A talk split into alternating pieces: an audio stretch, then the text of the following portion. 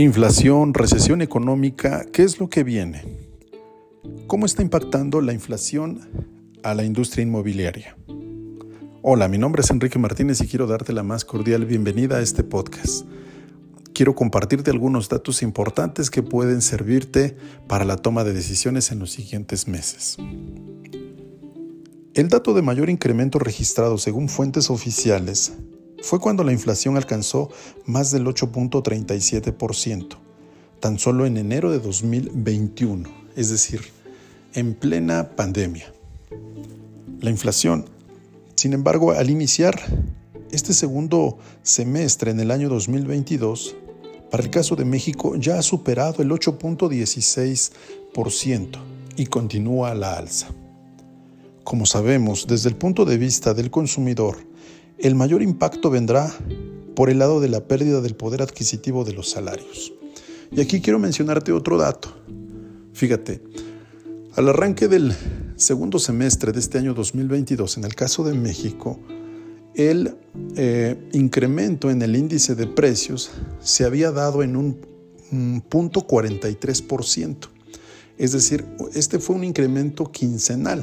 Así se midió y esto arrojó una tasa de eh, inflación anual del 8.16%.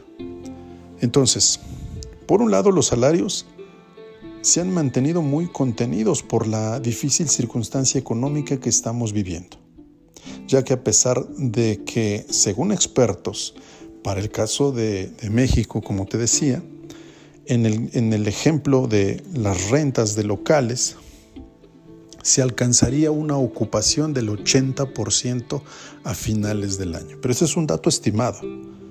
Sin embargo, pues como sabemos, la economía pues va mejorando y se estima que, que continúe así por el resto del año.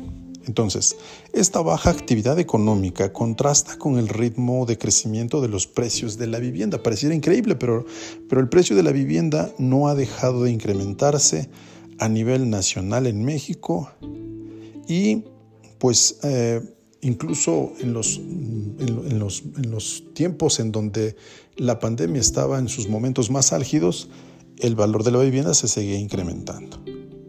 Por lo tanto, con una economía que continúa sufriendo pues este tipo de deterioros que te he mencionado, las señales de una recesión económica a nivel global y la preocupación por su impacto en los países sin duda sin duda va en aumento. Así que te dejo estos datos, deseo te sean de utilidad para que los puedas analizar, evaluar o ampliar. Nos estamos escuchando en el siguiente podcast. Te mando un fuerte abrazo y seguimos en contacto.